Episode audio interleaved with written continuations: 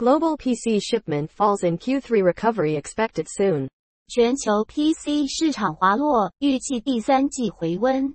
Global PC shipments continued their decline for the eighth consecutive quarter, plummeting by 9% year over year to 64.3 million units during the third quarter of 2023.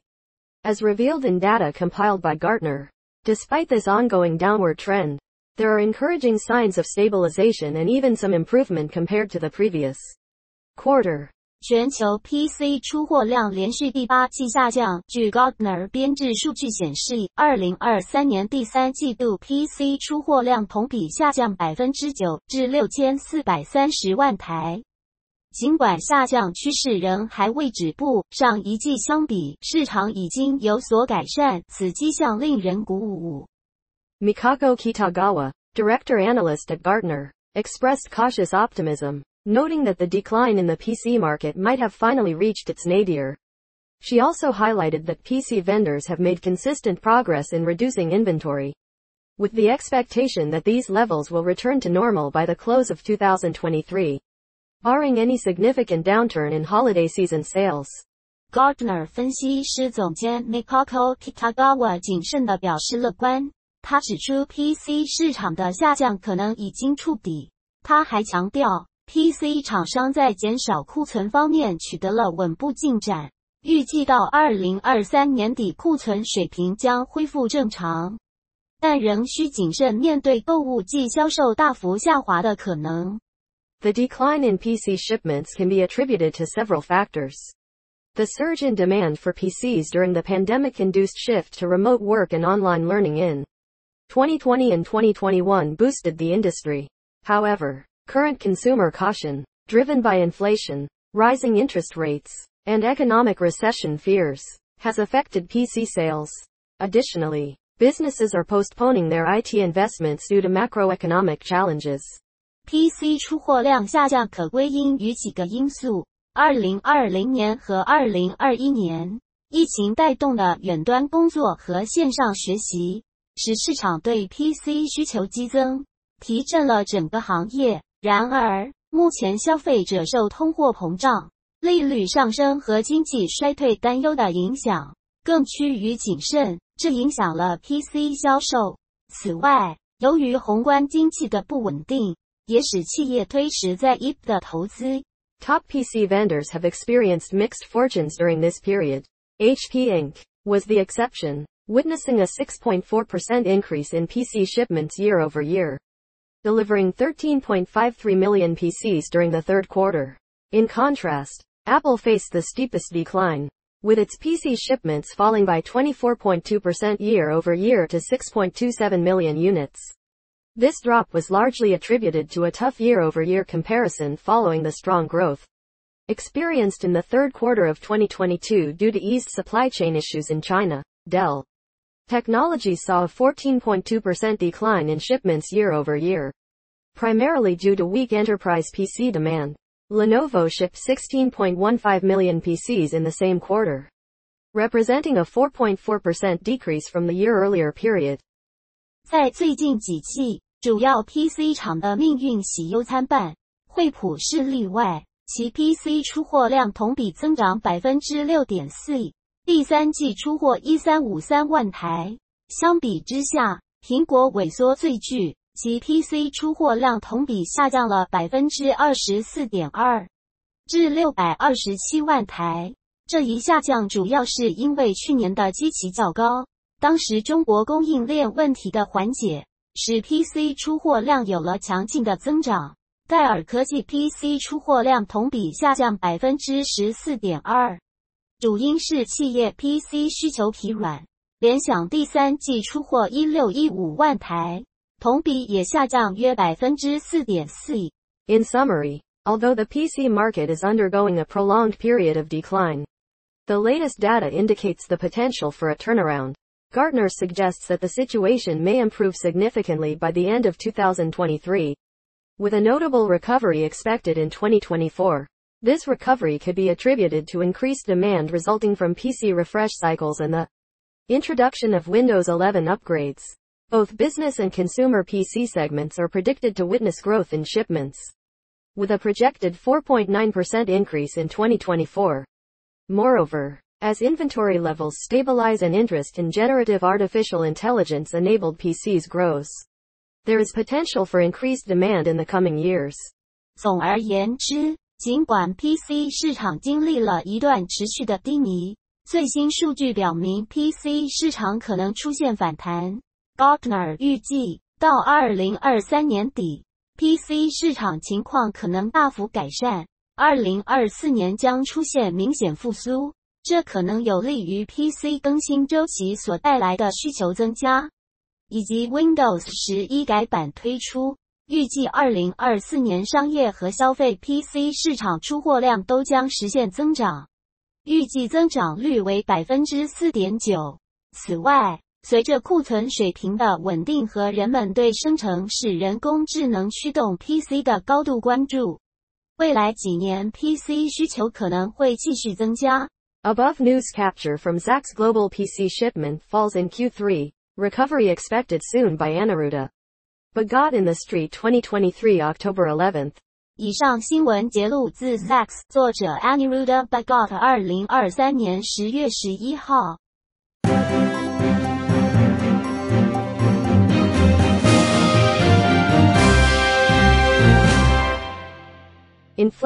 consumer prices rose 3.7% over last year in September, matching August's increase. 九月 CPI 通膨较去年增加百分之三点七，与八月通膨指标吻合。In September, inflation moderated as energy prices increased less than in the previous month, and used car prices continued to decline. According to the latest data from the Bureau of Labor Statistics, the Consumer Price Index, CPI, showed a 0.4% increase over the previous month and a 3.7% increase over the previous year Which was a deceleration from August's numbers. Both measures were slightly higher than economist forecasts. 根据美国劳工统计局 BLS 最新数据显示，九月通膨趋缓，原因是能源价格涨幅低于前一月，二手车价格继续下降，消费者物价指数较上月同比上涨百分之零点四，与去年相比上涨百分之三点七。均低于八月数据，但是两项数据仍略高于经济学家预期。On a core basis, which excludes food and gas costs, prices in September climbed 4.1% over the previous year, which was a slowdown from August monthly core prices also rose 0.3%. In line with August US stocks had a muted reaction to this data, with only a slight increase in treasury yields. Inflation has remained above the Federal Reserve's 2% target, and the labor market, while softening in some areas, remains tight. This data suggests the Federal Reserve could continue to raise interest rates, as indicated by recent meeting minutes. However, some economists believe this report may not necessarily support another rate increase from the central bank. 扣除食品和能源成本后的核心 CPI 同比上涨百分之四点一。 较八月有所放缓，核心 CPI 月度比上涨百分之零点三，与八月持平。美国股市对这一数据反应持稳，国债值利率仅小幅上升，通膨仍高于联准会百分之二的目标。劳动力市场虽在某些领域放缓，但仍保持一定张力。这一数据表示，联准会可能会继续加息抑制通膨。正如最近会议记录，然而另一派经济学者则认为，该报告不一定会支持联准会再次加息。联准会是否加息将取决于多种因素，包括通膨数据、经济增长前景和劳动力市场。如果通膨继续趋缓，经济增长放缓，劳动力市场降温，那么联准会可能会暂停加息。但如果通膨居高不下，经济增长依然强劲，劳动市场吃紧，那么联准会可能会继续加息。市场目前预期联准会下月将维持利率不变的决议，但一切的决策将取决于最新的经济数据。In addition, the energy index decreased 0.5% over the 12 months ending in September. But energy prices increased on a seasonally adjusted month-over-month basis. Gas prices also rose in September. In the living aspect, rent increases remained elevated but showed signs of easing, and the shelter index played a significant role in the monthly increase in core inflation. 此外，九月能源指数在过去十二个月内下降了百分之零点五，但依据季度调整后仍然上涨。汽油价格在九月也持续上涨。住房的部分，租金上涨仍居高不下。 但有迹象显示缓和。住房指数是核心通胀月度增长中最重要的一部分。In summary, the September CPI report is an important factor in the Federal Reserve's upcoming interest rate decision. While inflation remains high, this report may not be enough to convince the Fed to hike rates at the next meeting. Markets are currently pricing in a high probability that the Federal Reserve will keep rates unchanged next month. 总而言之，九月 CPI 报告是联准会做出利率决定的重要因素。尽管通膨仍高，但此报告可能不会让联准会在下次会议上加息。市场目前普遍预期联准会下月将维持利率不变。Above news capture from inflation, consumer prices rose 3.7% over last year in September. Matching August's increase by Alexandra Canal in Yahoo Finance 2023 October 12. 以上新闻节录自雅虎财经，作者 Alexandra Canal，二零二三年十月十二号。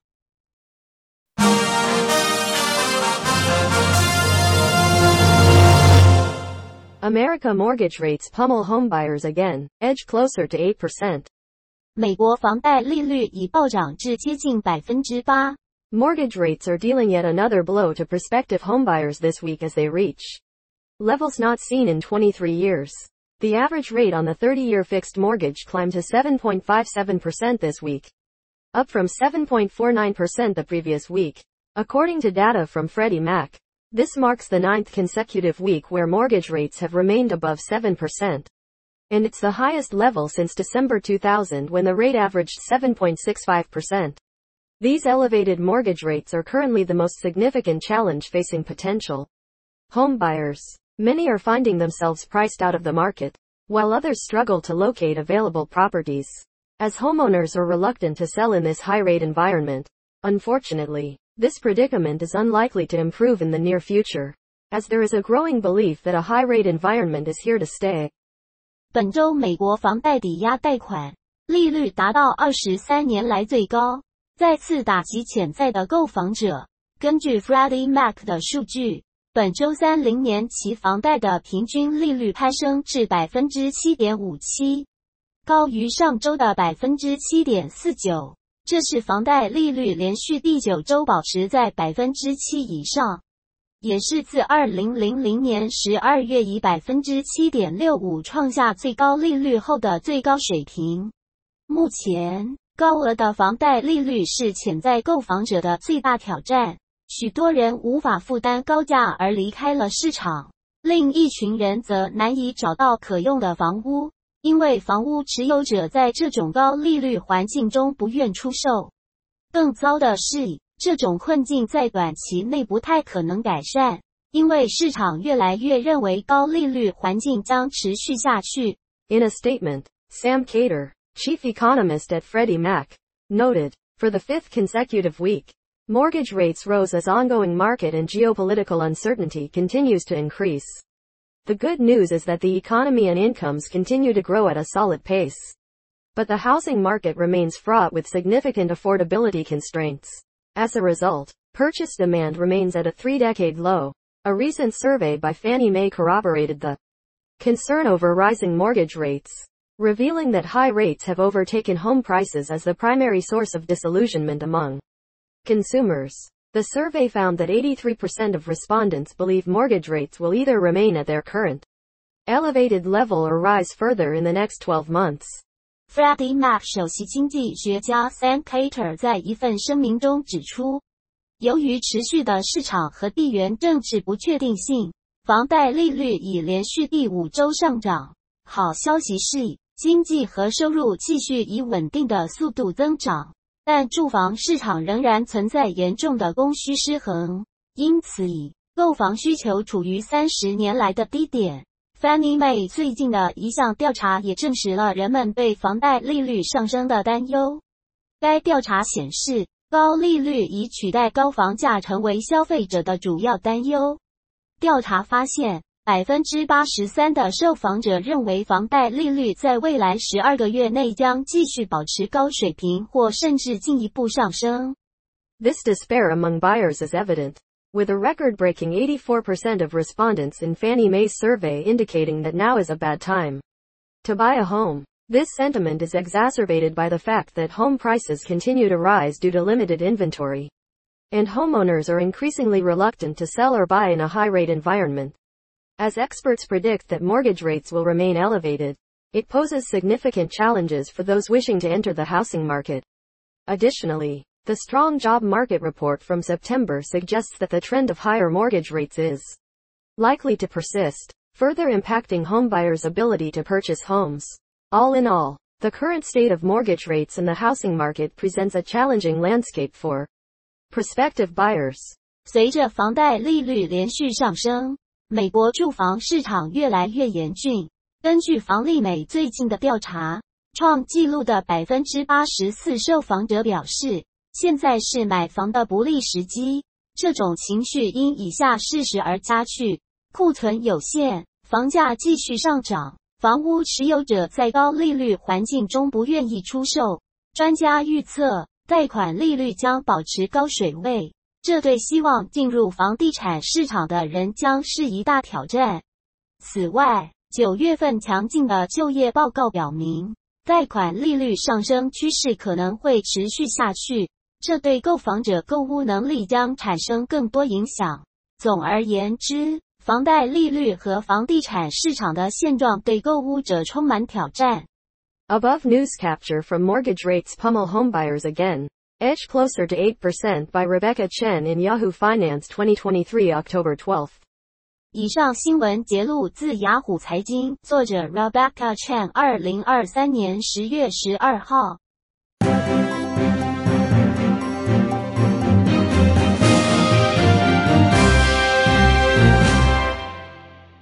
PBOC's PAN sees growth improving and local debt risks manageable. 中国人民银行总裁潘功胜表示，中国经济复苏区域债在可控制范围。Pan Gongsheng, the chief of China's central bank, delivered a speech at the International Monetary Fund's annual meetings where he shared positive insights into China's economy. He noted that China's economy and property market have displayed signs of improvement and that local government debt risks are manageable. 中国央行总裁潘功胜在国际货币基金组织年会上发表讲话，分享了对中国经济的积极看法。他指出，中国经济和房地产市场已显示出好转迹象，地方政府债务风险可控。Key points from his speech include several positive indicators that signify economic improvement. These indicators encompass industrial production and services activity pointing towards positive trends in China's economy. Furthermore, Pan highlighted the recovery of the real estate market in many regions.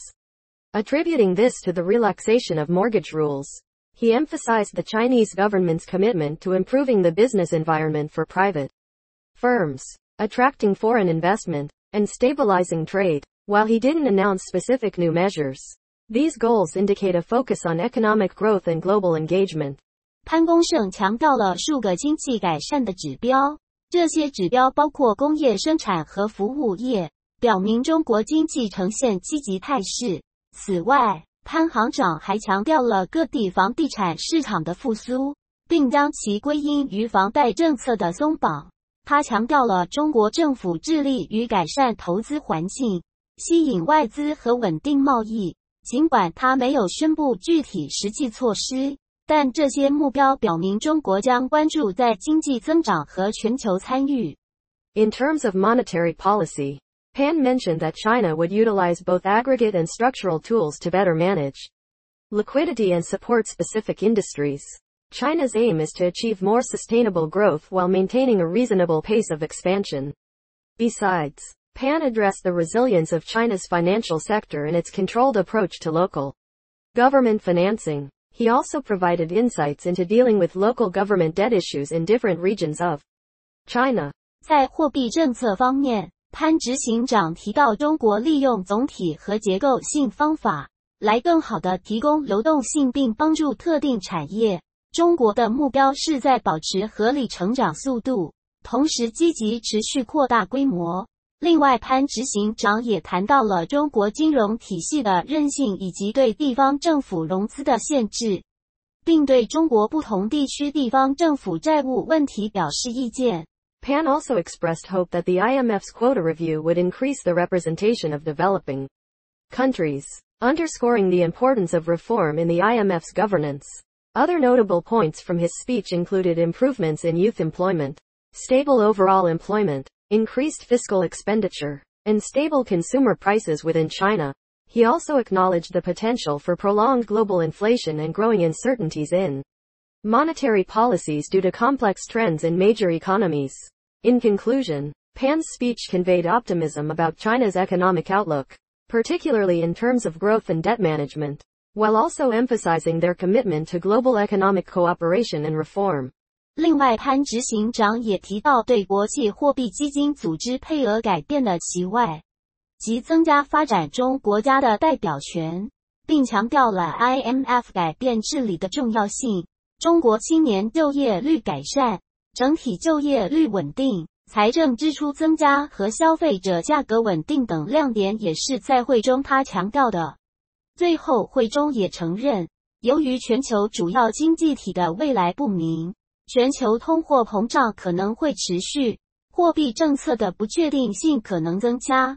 总而言之，此次谈话提到中国经济前景的乐观，特别是在经济增长和债务控制，同时也强调了中国对全球经济合作和改革的承诺。Above news capture from PBOC's PAN sees growth improving and local debt risks manageable in Bloomberg 2023 October 14. 以上新闻节录至彭博新闻二零二三年十月十四号。